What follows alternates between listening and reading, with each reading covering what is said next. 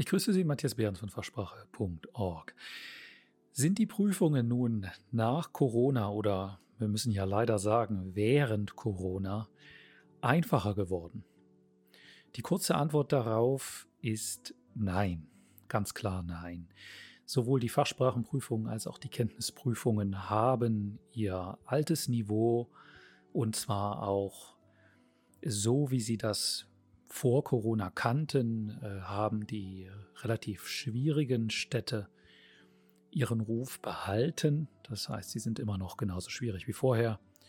Und die äh, ja, etwas normaleren Städte, sage ich jetzt mal. Ne? Sie, Sie, kennen ja so die berühmten Namen. Münster, München gelten als schwierig. Hannover hat sich über die letzten Jahre als anspruch, anspruchsvoller entwickelt.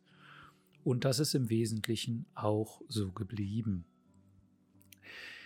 Man hätte das jetzt vermuten können, und ich habe es vielleicht auch ein bisschen für Sie natürlich gehofft, dass man so sagt, na ja, die äh, erste Welle der Corona-Krise hat auch in Deutschland gezeigt, was Ärztemangel bedeutet, auch wenn die Welle ja nun relativ vergleichsweise international also im internationalen Vergleich mild verlaufen ist, so war es ja doch spürbar. Und man könnte ja nun denken, naja, jetzt äh, sind vielleicht die Prüfer einfach etwas entspannter, äh, wenn schon die äh, Planung der Prüfungen und die Prüfungstermine sich nicht beschleunigt haben, eher im Gegenteil. Es gibt weniger Termine als vorher, es dauert länger, die zwei Monate fast, in denen es keine wirklichen Termine gab, ähm, fehlen dieses Jahr an Prüfungsterminen und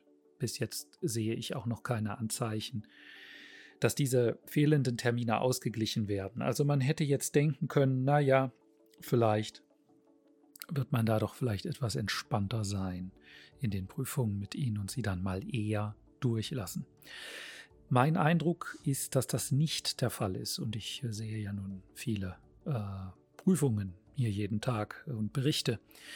Äh, wieso kann ich das sagen? Grundsätzlich, auch ich kann es schlecht objektivieren. Es gibt äh, ja nicht nur keinen Zugang zu den absoluten Zahlen, zum anderen weiß man auch nie, wie waren die Teilnehmer vorbereitet, die dort zur Prüfung kamen. Das wissen Sie.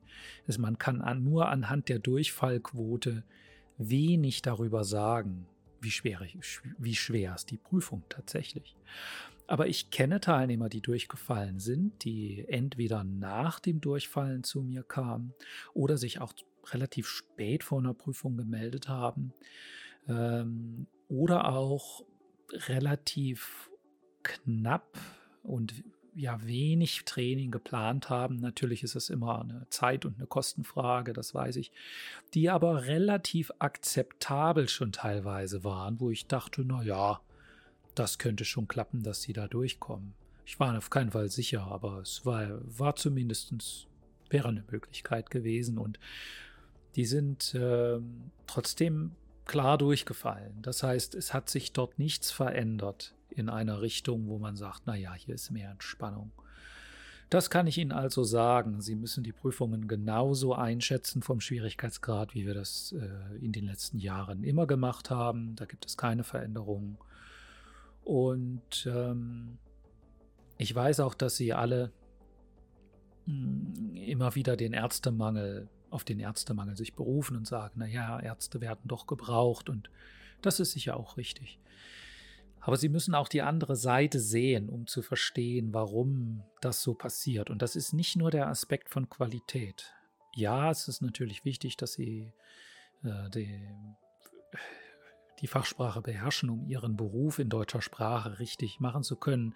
Und das führt natürlich zu Problemen auch bei der Patientensicherheit und auch natürlich Krankenhäuser äh, werden hier eine Meinung haben, äh, dass Schwierigkeiten entstehen, wenn die Ärzte nicht entsprechend ähm, sprachlich fit sind. Ja, dann haben die mehr Aufwand mit ihnen und so weiter. Nicht immer ist alles gleich Patientensicherheit, aber es entsteht einfach mehr Aufwand und nicht jedes Krankenhaus will das. Und kann sich das auch leisten. Das ist da der eine Punkt. Aber der andere Punkt, der häufig vergessen wird, ist auch ein internationaler. Hier kann ich nur eine persönliche Vermutung aussprechen, äh, aber im, überlegen Sie mal Folgendes. Äh, wenn Sie im, in Ihrem Heimatland ausgebildet wurden, dann hat Ihre Ausbildung Ihren Staat einen bestimmten Geldbetrag gekostet, um Sie auszubilden.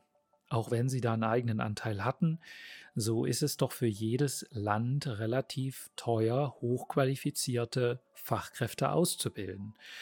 Und wenn diese Ärzte dann abwandern, nicht nur Ärzte, auch andere Fachkräfte, aber jetzt natürlich für Sie relevant die Ärzte, wenn Sie als Ärzte abwandern, dann entsteht eine Situation, dass natürlich Volkswirtschaften und Staaten da unter dem Strich natürlich auch Geld verlieren. Das bedeutet, dass natürlich Deutschland nicht einfach jetzt dahin gehen kann und die Bedingungen für Ärzte nach Deutschland zu kommen so einfach gestaltet, dass sie jetzt irgendwo da im Ausland da ihre Ausbildung machen und dann springen sie nach Deutschland und arbeiten dann da. Äh, das, warum sage ich das? Es wurde mir eigentlich während der Corona-Krise klar, dass das ein Punkt ist.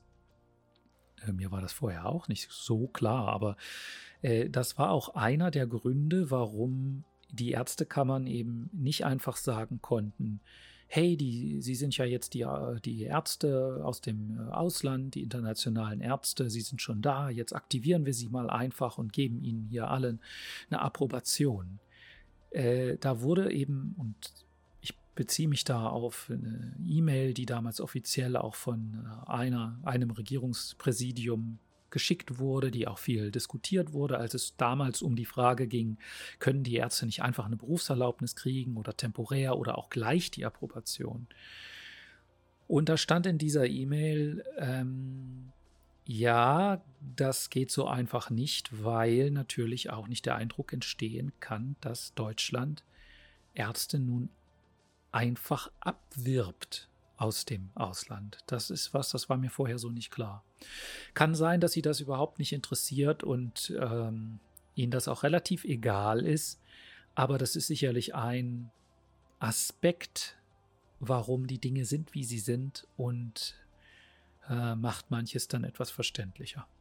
Also ich habe die Frage beantwortet, jetzt äh, am Ende noch ein bisschen mehr, als Sie unbedingt vielleicht wissen wollen. Aber das ist die Antwort auf diese Frage. Und in der Konsequenz bedeutet das einfach, bitte bereiten Sie sich gut und gewissenhaft und seriös auf diese Prüfung vor, damit Sie die schaffen. Sie ist beim ersten Mal schaffbar, wenn man die Dinge richtig macht. Und wie das geht, das lernen Sie ja auch hier im kostenlosen Podcast. Da haben Sie zahlreiche Tipps. Und wenn das, was Sie hier hören, für andere interessant sein könnte, dann teilen Sie das doch gerne auf Social Media oder WhatsApp mit Kollegen. Das freut mich natürlich, wenn Ihnen das hilft. Und ich wünsche Ihnen weiterhin gute Vorbereitung bei Ihren Prüfungen, alles Gute und freue mich, Sie natürlich im Kurs oder anderswo zu sehen und zu hören.